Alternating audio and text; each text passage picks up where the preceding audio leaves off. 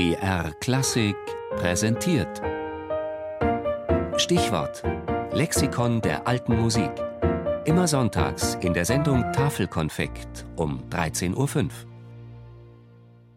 Madrid, spanische Hauptstadt und bedeutendes kulturelles Zentrum.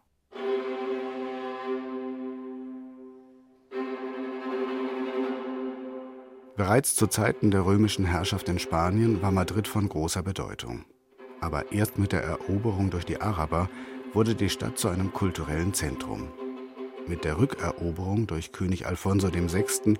beginnt dort die Geschichte der westlichen Musikkultur.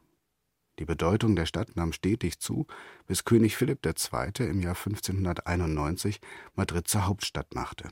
Zur Hauptstadt eines Reiches, in dem die Sonne nicht unterging, das sich erstreckte von Europa nach Amerika und Asien.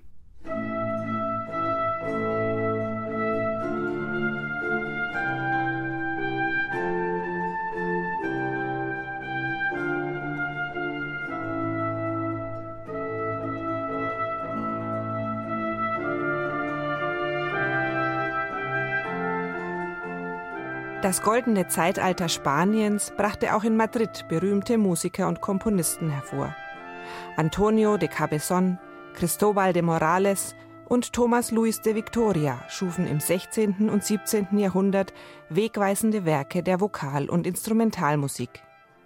Zentrale Wirkungsstätten waren die königliche Kapelle und die Klöster Encarnación und Las Descalzas Reales. Mehrchörige Messen, Motetten und Villancios wurden dort aufgeführt.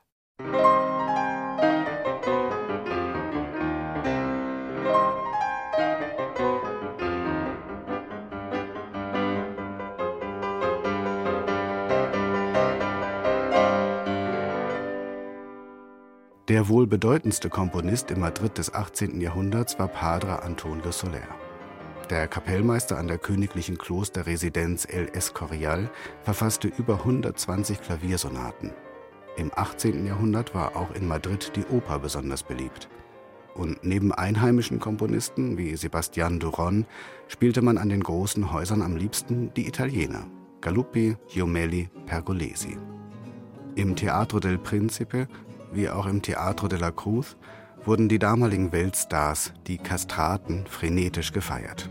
Und der beste von ihnen, Farinelli, wurde 1737 von König Philipp V. engagiert, damit dieser ihm mit seinem Gesang die Depressionen lindert. Farinelli blieb, jeden Abend dieselben Arien singend, bis zu dessen Tod in Madrid, abseits der großen Bühnen.